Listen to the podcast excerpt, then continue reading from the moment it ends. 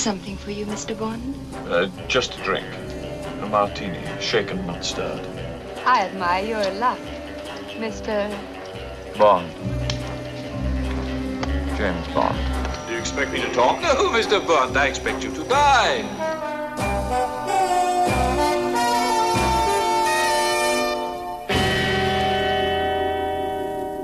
Salut, c'est Thibaut et on se retrouve dans le Vodka Martini, notre format spécial qui revient chaque semaine sur un épisode de la saga James Bond, histoire de préparer le terrain avant la sortie du 25e film le 8 avril prochain. Et après avoir parlé des meilleurs opus de la période Sean Connery et de l'unique mais indispensable épisode tourné par George Lazenby, on entame cette semaine sur une période importante de la franchise James Bond, celle de Roger Moore. Et pour l'inaugurer, on fait l'impasse sur Vivre et laisser mourir, sorti en 1973, et on passe directement à L'homme au pistolet d'or, qui débarque un an plus tard. Et c'est Robin Jaunin qui va nous en parler. Salut Robin. Salut Thibaut. Alors, on le disait dans le dernier épisode, George Lazenby n'a pas enchaîné sur un deuxième film après Au service secret de Sa Majesté, et les producteurs sont allés rechercher Sean Connery pour un dernier film en échange d'un joli cachet, on peut le dire, mais après Les Diamants sont éternels, c'est définitivement terminé, il faut à nouveau trouver un nouvel acteur pour incarner James Bond. Oui, effectivement, euh, Thibaut, puis c'est donc euh, Roger Moore, hein, le troisième interprète euh, de l'agent 007. Tu l'as dit, hein, il a repris le rôle pour euh, Vivre et laisser mourir euh, l'an passé, donc on nous avait déjà un petit peu posé le personnage. Et un personnage quand même sacrément différent, euh, on peut le dire, de, de ce qu'on a eu jusqu'à dire que ça présent. tranchait pas mal euh, avec les incarnations de Sean Connery et même de, de Lazenby. Ouais, ouais, ouais, effectivement, parce que, alors, même si clairement il est toujours dragueur, euh, il aime toujours les femmes, euh, il a une décontraction qui est parfois assez euh, étonnante. Il y a un côté assez euh, ironique, presque second degré. On, est, euh, on est presque. Alors, c'est- peut-être le mot est peut-être un peu fort, mais on est presque dans du nanar à certains moments. En tout cas, vivre et laisser mourir. euh, c'est vrai qu'il y avait une, dose d'humour qui était euh, parfois un peu malvenue, euh, surtout quand on voit voilà le, le Sean Connery relativement brutal qui avait, disons, porté ses traits pour la première fois, donné ses traits pour la première fois à, James Bond. Donc là, on, vire quand même sur quelque chose d'un petit peu, d'un petit peu différent. Donc c'est le, neuvième film de la, de la saga. Donc le, le personnage est quand même gentiment, gentiment posé. C'est d'ailleurs la quatrième fois. Euh, que le film est réalisé par euh, Guy Hamilton. Donc lui, il continue en fait euh, sur, sur, sa, sur sa lancée. Qui avait donc commencé avec Goldfinger et qui avait déjà réalisé bah, les, les deux précédents, Les Diamants sont éternels et Vivre et laisser mourir. Voilà. Et puis, c'est clair que quand on regarde la, la manière de présenter Roger Moore dans, dans Ce Vivre et Laisser Mourir, c'est- il est quand même en peignoir avec ses initiales Chez, JB. chez lui, en train de faire du café. Voilà, c'est là qu'il reçoit M et, et Q notamment pour, pour euh, partir en mission. Euh, donc là, on passe tout de suite au deuxième film, L'homme euh, l'homme au pistolet d'or, où finalement on va vraiment s'ancrer dans la période actuelle. hein. On est en 1974 pour la sortie du film.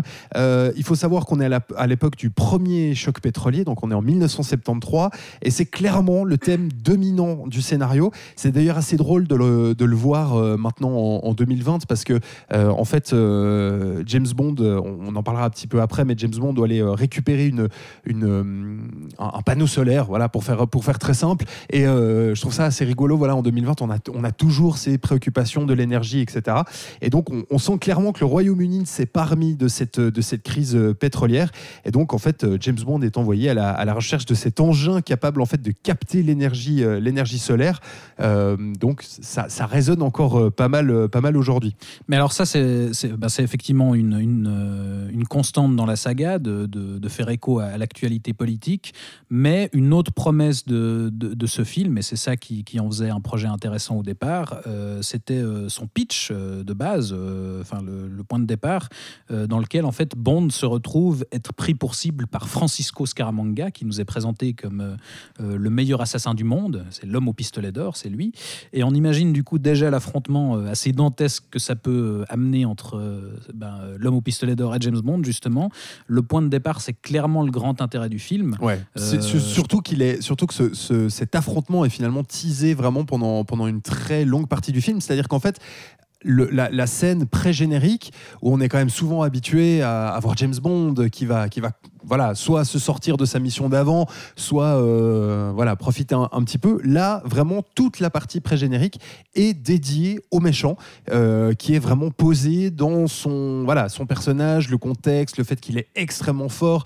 Euh, en fait, c'est donc ce, méchant, ce méchant a en fait une, une base sur une île où toute, la, toute la cave est en fait construite un petit peu en forme d'un parcours de parc d'attractions. Ouais, un euh, labyrinthe un peu la- lab- psychédélique. Voilà, exactement, avec euh, justement beaucoup de, beaucoup de psyché. Il y a, il y a des, il y a, euh, il y a des, des cow-boys qui sortent d'un faux saloon, euh, etc., etc. Des miroirs, des pièges, Plein de trucs. Un et, assez- et un, un serviteur euh, qui est là et qui en fait euh, engage des tueurs à gages pour essayer de tuer son patron. Puis en fait, on, comprend qu'en fait, c'est des, des petites euh, mises à l'épreuve pour vraiment montrer euh, qu'il est l'homme le plus fort du monde. Donc vraiment, avant le début de ce générique, j'étais là, wow, ok, là ils ont posé le méchant, on sait qui c'est, on sait que c'est le type le plus balèze avec un flingue qui- qu'il est possible d'avoir sur cette terre, l'homme au pistolet d'or.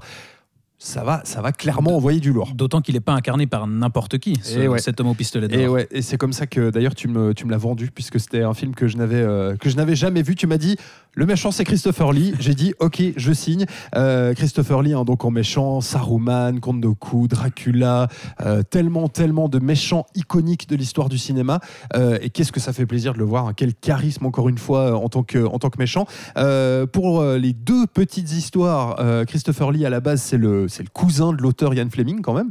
Cousin par euh, alliance, ouais. Voilà, donc il est alors, par alliance certes, mais même ça marche quand même. Euh, donc euh, il vient, il vient jouer dans dans ce film-là, et puis surtout que, euh, alors euh, selon certaines sources euh, un peu concordées comme ça, eh bien c'était lui qui était pressenti au début pour incarner Dr No dans le premier film. Donc finalement la boucle est un petit peu bouclée. Et le rendez-vous dans- manqué est rattrapé dans Voilà. ce film-là. Exactement, donc il finira finalement par entrer dans, dans l'univers de, de James Bond. Ensuite, on arrive sur un générique euh, tout à fait sympathique, avec une musique euh, assez catchy, assez entraînante. Et là, vraiment, je me dis, si ils nous font l'inverse, c'est-à-dire que là, pour l'instant, sur euh, les, les premiers films, c'est souvent James Bond qui court après le méchant. Qu'est-ce que ça peut être bien si on inverse les rôles et que c'est le méchant qui court après James Bond? C'était assez euh, excitant comme promesse. Super excitant. Et en fait, ça se dégonfle un petit peu quand même parce que très rapidement, malheureusement, on revient euh, en fait dans les rôles habituels, c'est-à-dire que c'est James Bond qui, euh, pour euh, éviter d'attendre la mort, décide de, prendre le taureau par les cornes et d'aller lui-même essayer de trouver ce méchant-là et de, de l'abattre avant que lui ne l'abatte. Donc finalement. Voilà, les rôles sont complètement inversés. C'est James Bond qui repart à la quête d'indices pour essayer de le, rencontrer. Et euh, bon, bah, on revient sur euh, une, finalement une trame assez classique pour un James Bond. Ouais, bah c'est ça que je trouve aussi euh, assez décevant dans le film, c'est que très vite, en fait, on se rend compte que le scénario se, se contente pas justement de, ce point de départ simple et, super prometteur, qui est bêtement l'affrontement entre Bond et Scaramanga.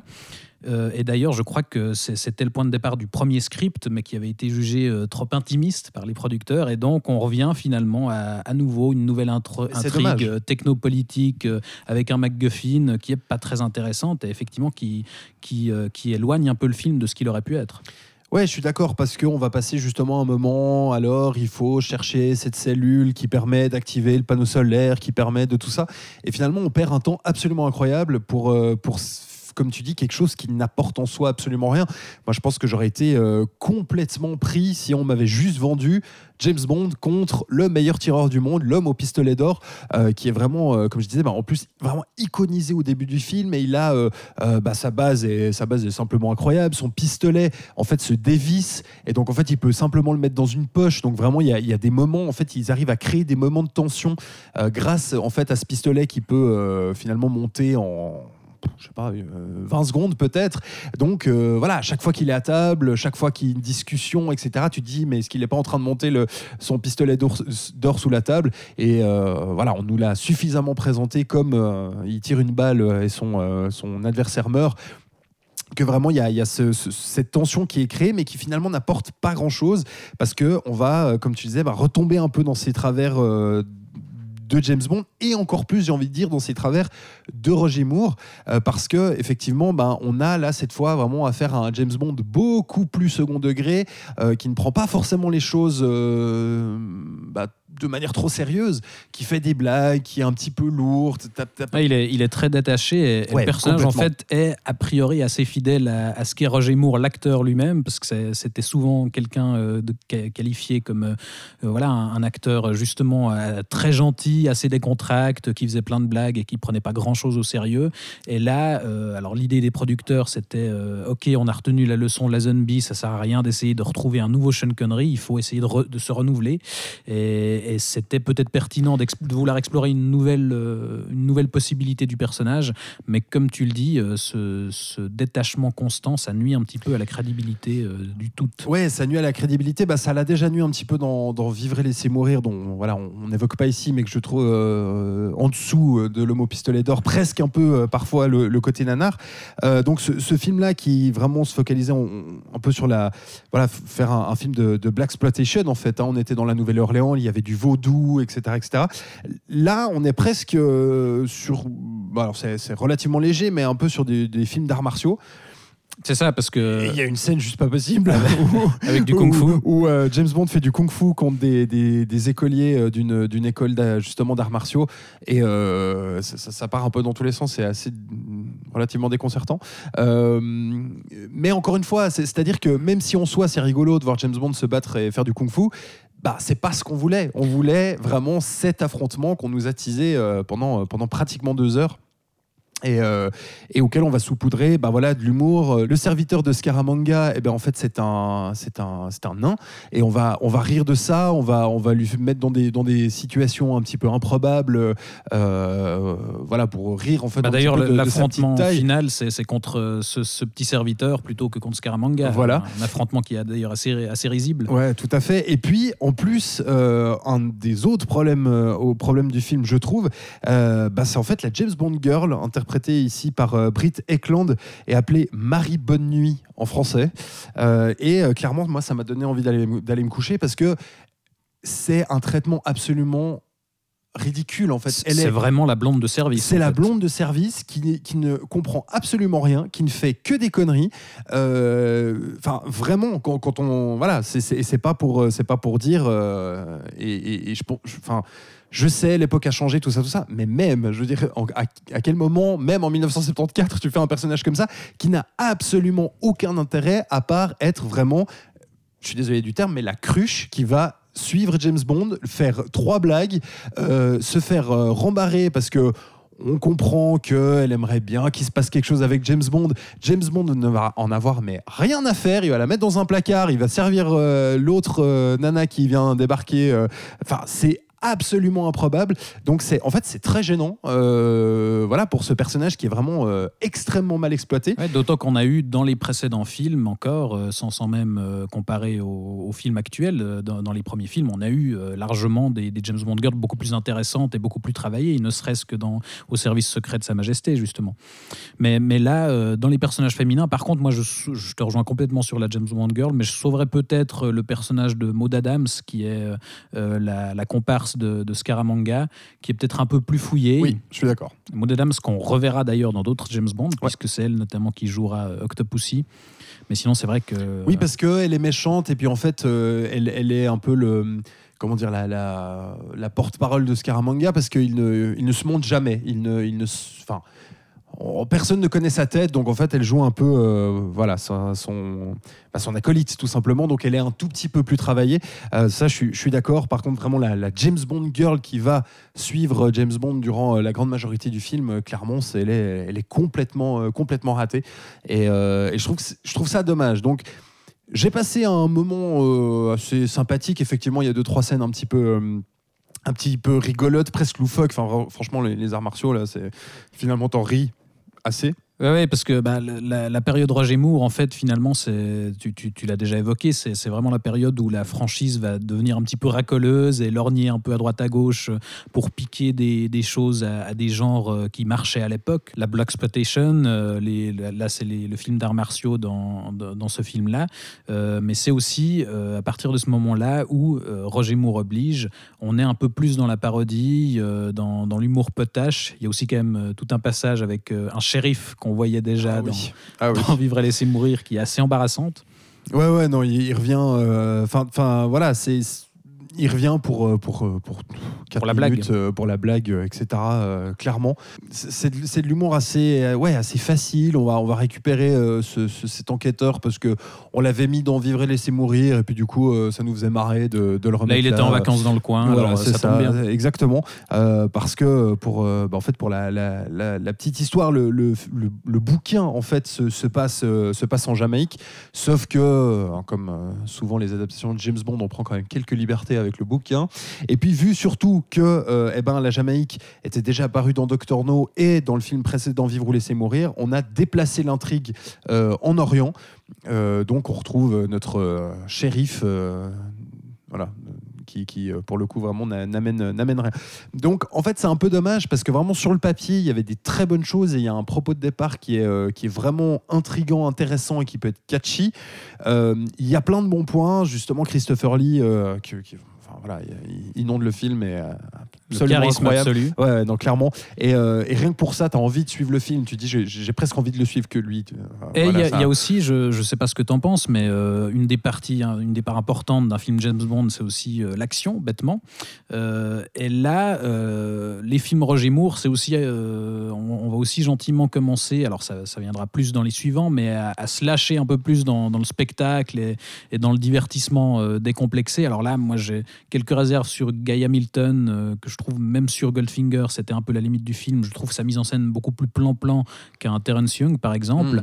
mais il livre quand même quelques jolies cascades dans ce film-là. Il y a, il y a- il y a des choses à se mettre sous la dent. Oui, alors effectivement, en termes d'action, il y, a des- il y a des choses euh, à se mettre sous la dent, il y a des explosions, il y a, euh, il y a évidemment une course-poursuite, donc ça, on, a, on, a, on a toujours ça.